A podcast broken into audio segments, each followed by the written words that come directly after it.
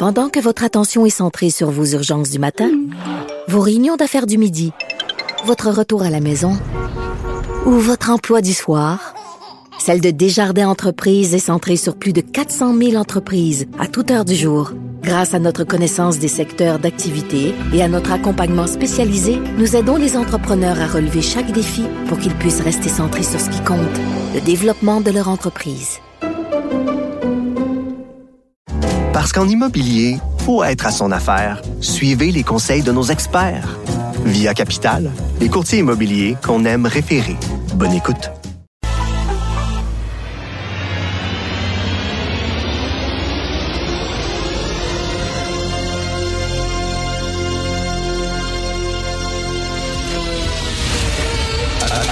Attention, cette émission est laissée à la discrétion de l'auditeur. Les propos et les opinions tenues lors des deux prochaines heures peuvent choquer. Peuvent choquer. Oreilles sensibles s'abstenir. Richard Martineau. Martino. Un animateur pas comme les autres. Richard Martineau. Cube Radio. Bonjour, bon mardi tout le monde. Merci d'écouter Cube Radio. Elle passée où la tempête à Montréal exactement? Il va y avoir une tempête, ça va être épouvantable. Oui, en région, effectivement, ça a frappé fort. Mais à Montréal, j'ai eu une alerte en berre, là, puis euh, euh, il était censé avoir une tempête. Finalement, non, ça va être le lendemain. Ça va être le lendemain. Ça va être épouvantable le lendemain. Il s'est rien passé, finalement, à Montréal. Euh, donc, la météo est un sport dangereux. Hein. Parfois, là, essayer de prévoir, mon père disait tout le temps, tu veux savoir le temps qu'il fait, tu ouvres la fenêtre, tu regardes dehors et tu vas savoir le temps qu'il fait. Donc, mais en région, par contre, ça a frappé extrêmement fort. Euh, le PQ qui euh, n'appuiera pas la loi 96. Je la comprends pas, celle-là. Je comprends pas. Faudrait m'expliquer exactement. Je, je comprends le principe de base, c'est-à-dire que le PQ trouve que la loi ne veut pas, ne va pas suffisamment loin. Il voudrait une loi plus mordante. En fait, tu vois que le PQ veut se démarquer de la CAQ, veut pas être toujours dans l'ombre de la CAQ. Nous autres, on, est, euh, on, est plus nationaliste qu'eux autres, etc. Bon, je comprends ce principe-là, mais c'est une loi qui est attaqué de toutes parts, qui est attaqué vraiment à, coups de boulet rouge là, euh, du Canada anglais, de la part des anglophones ici. Euh, ça va être incroyable au cours euh, des prochains jours. Euh, tout ce qu'on va entendre sur le Québec et sur la loi 96, il me semble que lorsque tu es un tant soit peu nationaliste, ton devoir est quand même, tu sais, c'est un pas dans la bonne direction. Est-ce que c'est le pas que tu voudrais qu'il fasse? Non, mais un tien vaut mieux que deux, tu l'auras. Puis avec le PQ, il y aura rien. Parce qu'ils prendront pas le pouvoir, le PQ. Ils ne prendront pas le pouvoir. Là, ils s'obstinent sur un principe. Or, il y a la réalité. C'est un pas dans la bonne direction. Euh, pour l'affichage, pour le bon appliquer par exemple la loi 101 aux PME, euh, aux, petites entreprises et tout ça. Bon, est-ce que c'est fantastique? Est-ce que c'est une excellente loi? Est-ce que est-ce qu'elle aurait pu avoir plus dedans Bien sûr, mais il me semble que crime avec toutes les attaques. Là, les gens vont dire regardez, elle est contestée cette loi-là et par le Parti libéral et par euh, Éric Duhem et le Parti conservateur du Québec et par le PQ. Et là, les autres, ils vont, ils vont, ils vont mourir de rire. Il me semble que tu as le devoir de te pincer le nez, d'expliquer ta position. Tu dis oui, on l'appuie, on trouve nous autres au Parti québécois qu'elle ne va pas suffisamment loin, mais c'est un pas dans la bonne direction. Puis je dire non, on veut rien savoir. Franchement, il faudrait qu'on m'explique cette position-là. Je ne la comprends pas du tout, absolument pas. Donc, euh, en tout cas, ça va être contesté par les trois partis d'opposition. Euh, Il y a un texte très intéressant euh, sur le site de Radio-Canada, les machines à déterrer les squelettes. On va en parler tantôt avec Jean-François Lisée et Thomas Mulcair qui ont tous aidé, euh, tous deux ont été des chefs de parti. Comment les partis politiques parviennent à écarter les candidats embarrassants? On s'en va vers une élection générale au PQ, alors tu as 125 comtés à remplir. Comment comment tu fais pour t'assurer que tes candidats ne te mettront pas dans l'embarras. Cela dit, est-ce qu'on va trop loin? Je pense que oui. Souvenez-vous le gars qui s'était fait photographier, qui était pour la CAQ, je crois, oui, qui s'était fait photographier euh, en train, ben, il était, il était sur le bol de toilette, ok? Il était sur le bol de toilette. Bon, évidemment, on a bien ri de ça, puis tout ça, puis là, lui, ça, ça a été, il a été écarté parce que bon, quel manque de jugement, tout ça. Mais là, on est en 2022, là. Euh, les médias sociaux existent depuis un bon bout de temps. Il y a une génération de, de, de, gens qui sont maintenant prêts à aller candidats, qui ont grandi avec les médias sociaux. Nommez-moi une personne qui n'a pas fait une bêtise. Nommez-moi une personne. Le Québec solidaire a écarté un candidat qui aurait, qui aurait euh, tenu des propos jugés masculinistes. C'est quoi ça? S'il dit toutes les femmes sont des salopes, ben c'est sûr que c'est inacceptable.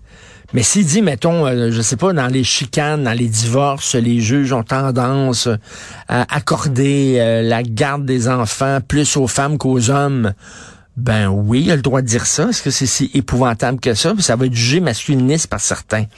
Des bêtises, tout le monde en fait, là. Mais dis vraiment, avec les médias sociaux, là, qui n'a pas écrit un, tweet ou un statut Facebook qu'il n'a pas regretté, qui n'a pas liké un texte à un moment donné, puis finalement, euh, euh, tu le regrettes le lendemain. Là, c'est rendu, on veut avoir qui exactement comme candidat pour des partis? Des gens qui ont rien à se reprocher? Qui sont blancs comme neige, excusez, euh, ça peut paraître raciste, mais qui sont blancs comme neige, qui sont purs, qui ont... Eh, c'est plate des gens comme ça.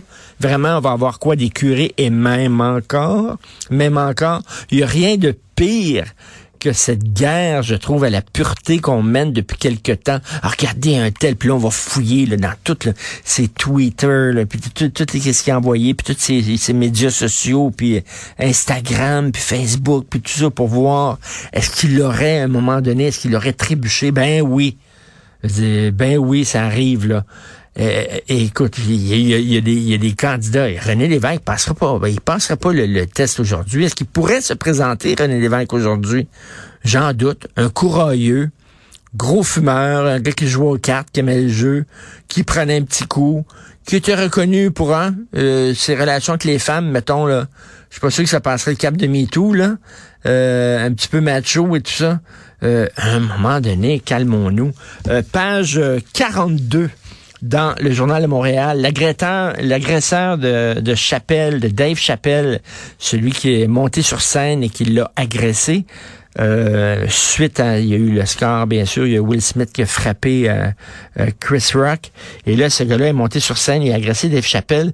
Et voici ce qu'il dit. Il dit, j'aimerais, il dit, moi, je me considère bisexuel. Je m'identifie comme bisexuel. Et je voudrais que Dave Chappelle sache que ce qu'il dit est choquant.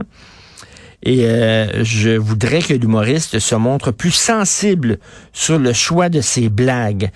Euh, peut-être que t'es trop sensible, peut-être. Puis là, c'est ce qui est drôle. Il dit, moi, je suis allé voir Dave Chappelle, puis je pensais passer un bon temps, un bon moment. Ben, ta minute là, renseignez-vous sur les humoristes quand vous allez les voir. Quel genre de chauve je vais voir ce soir? Renseignez-vous un peu euh, là-dessus, parce que c'est comme tu vas voir Mike Ward, tu sors de là en disant, j'ai été choqué. Je suis vraiment en maudit. Si tu veux pas être choqué, va voir d'autres humoristes qui sont plus consensuels. Le gars est allé voir Dave Chappelle. Il est bisexuel, puis après ça, il... Tu Vraiment, là. Ah, j'ai regardé Fox News, puis j'étais bien choqué. Ben oui, mais regarde pas Fox News d'abord, si, si, si si choqué que ça. C'est vraiment n'importe quoi, ça. Et euh, je suis allé euh, hier voir Jordan Peterson. Jordan Peterson est un professeur de l'Université de Toronto, professeur en psychologie. Euh, il avait refusé de s'adresser à un de ses étudiants en lui disant « Yel ». Vous savez, le fameux pronom non binaire.